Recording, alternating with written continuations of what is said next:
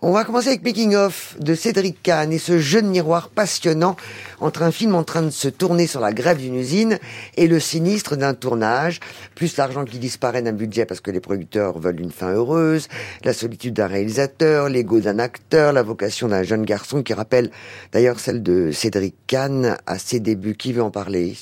Moi, j'aime beaucoup le film. c'est un film qui est vraiment très passionnant. C'est intéressant. On avait eu le procès Goldman au début de l'année, et en fait, il a tourné les, les, deux films coup sur coup. Il les a montés, et avec cette idée qui est très belle que finalement, il va convoquer tout un monde dans un huis clos, que ce soit dans le monde du tribunal ou sur ce tournage de film qui est un microcosme de la société, puisqu'il aborde le cinéma, je veux dire, de manière très concrète, comme un métier, avec euh, avec euh, avec euh, les gens qui poussent les rails, qui, qui poussent les caméras, et qui eux disent, t'es bien gentil avec ton film d'auteur, mais nous, on se casse le dos et on nous demande pas notre parole sur euh, sur ce qu'il y a comme le contenu du film. On aimerait avoir notre salaire. Il euh, y, a, y, a, y, a, ce côté-là. Et puis il y a le côté making of. Alors euh, vous le disiez, Christine, avec ce, ce jeune homme. Mais qu'est-ce que devient ce making of? Il est instrumentalisé par le réalisateur et, et, et ça devient un film sur c'est quoi le réel? C'est quoi le réel capté par le cinéma? Est-ce que c'est cette histoire d'ouvriers qui se qui essayent de se battre pour garder leur usine alors que sur le plateau les ouvriers du film sont en train de faire grève? Et, et, et qu'est-ce qu'on va en garder? C'est passionnant parce et que... c'est une comédie surtout aussi. Avec, un, avec un, casting exceptionnel. Exceptionnel. Hein, en y rajoutant ce qu'on a fait l'émission, mais euh, Xavier Beauvois, qui a un second rôle qui est tout à fait... Jonathan Cohen, oui, absolument pas. Et Podalides. Non, je, oui, Xavier Beauvois qui sera aussi euh, dans un rôle de syndicaliste docker dans la série euh, De Grâce en février sur Arte. Ah, avec Olivier Excellent. Ah, en, plein de lâcheté et de, et, et de rondeur. Ça s'appelle Making of Scrapper. C'est un premier film signé Charlotte Reagan. Banlieue de Londres, Georgie, 12 ans, vit seule depuis la mort de sa mère et va retrouver son père qui arrive à l'improviste. On pense à Afterson, Laurent, mais avec de la comédie à l'intérieur. Oui, c'est un, premier film euh, qui, a des qualités, mais le, problème, c'est celui que vous venez un peu de soulever, c'est-à-dire c'est son pitch qui, qui, est d'un attendu achevé. On a quand même l'impression de l'avoir déjà beaucoup, beaucoup vu, ce, ce face-à-face entre une, une adolescente et son, et son père.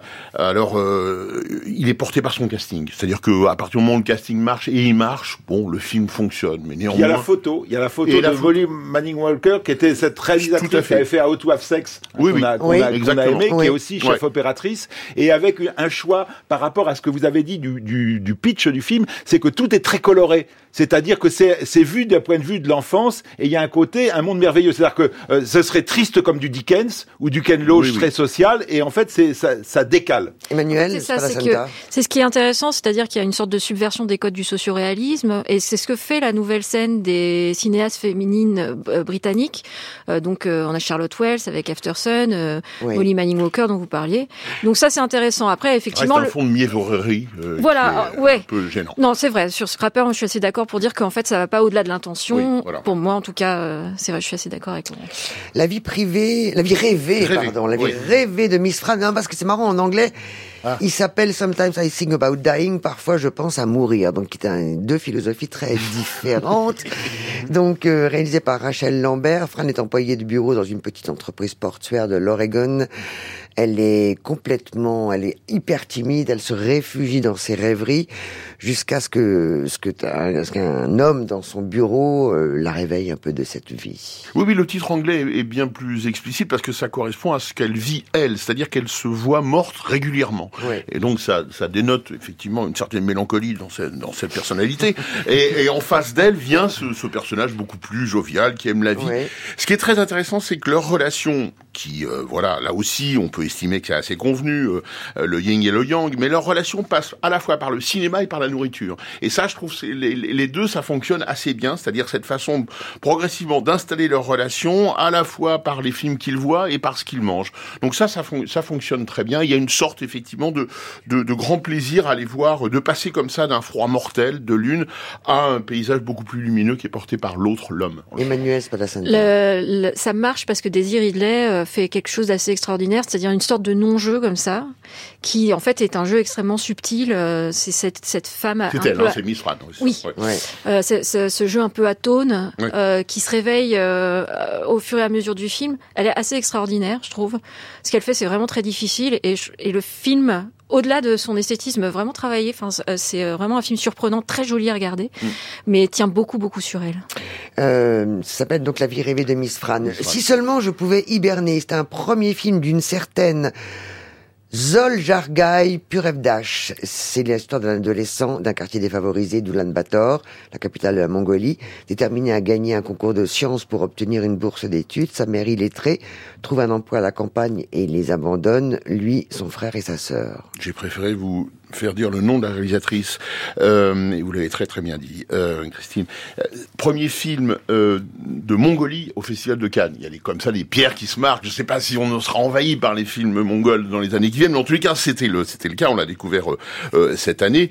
Vous venez d'en de, de, donner le, le pitch avec ce, ce récit initiatique familial qui, il faut le dire, là aussi, est assez sans surprise au fond, mais avec bon ben, des réalités sociales. Moi, j'avoue que la Mongolie, je ne connais pas forcément euh, très très bien, donc on découvre.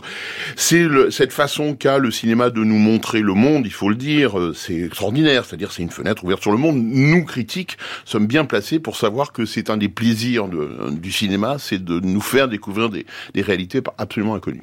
Après Séraphine, voici Bonnard, Pierre et Marthe du même Martin Provost.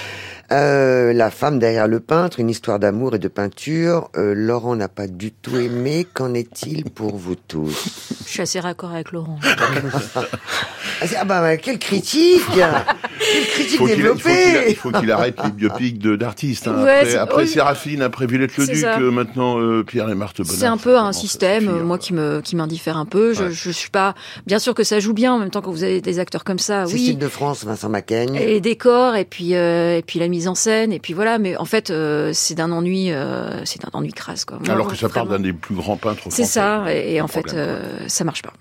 Est-ce que Philippe Rouillet a vu un silence de Joachim Lafosse, euh, silencieux depuis 25 ans Astrid, c'est donc Emmanuel DeVos, la femme d'un célèbre avocat qui est incarné par Daniel Toy, voit son équilibre familial s'effondrer lorsque ses enfants se mettent en quête de justice. Je l'ai vu, je suis un petit poil déçu par rapport à la fausse, qui est quelqu'un que j'aime euh, beaucoup, euh, par exemple Les Intranquilles ou À perdre la raison. Là, je trouve ça moins fort, même si, quand même, enfin, je veux dire, c'est pas rien. Euh, ce qui est intéressant, c'est d'associer le silence et la honte et de jouer sur euh, le côté silencieux de ces, ces personnages, que ce soit Daniel Auteuil qui nous rappelle son travail dans L'adversaire hein, de, de, de, Nicole Garcia, où on essayait de de sonder qu'est-ce qu'il y a derrière ça. Et puis Emmanuel DeVos qui est assez remarquable dans, dans, dans ce rôle de, de, de la femme comment c'est possible d'avoir été comme ça complice de son mari pendant 25 ans? Moi, je, enfin, il y a un art consommé de la narration hein, dans ce film. Il y, a, y a un montage qui est extrêmement subtil, extrêmement complexe, une façon de raconter cette histoire qui est vraie, hein, qui est un fait divers euh, qui s'est passé en, Belgique. Et puis, et puis, il y a un personnage dont on parle pas, qu'on peut pas inviter au, en plateau, mais c'est la maison. Je trouve que la façon dont il filme ce décor et cette maison, c'est absolument étourdissant ce que Joachim Lafosse fait. On va parler du, pas du, du festival Télérama. On est très, on est très fiers de ce festival qui est du 17 au 23 janvier. Et, on, qui, qui émane d'un hebdomadaire dont, on, dont il faut dire tout bien qu'on pense pour l'apport de la critique chaque semaine. Hein, 4 euros la place dans 400 salles avec, c'est simple, les meilleurs films de 2023. C'est absolument dingue. Le règne animal, le procès Goldman, Fabelmans, Les feuilles mortes, Simple comme Sylvain, Anatomie d'une chute, Chien de la casse, Les herbes sèches, Yannick, Le ciel rouge. Bien le ciel rouge, Les filles d'Olpha, l'enlèvement, bref. Euh, festival, l'enlèvement, L'enlèvement. Festival Télérama.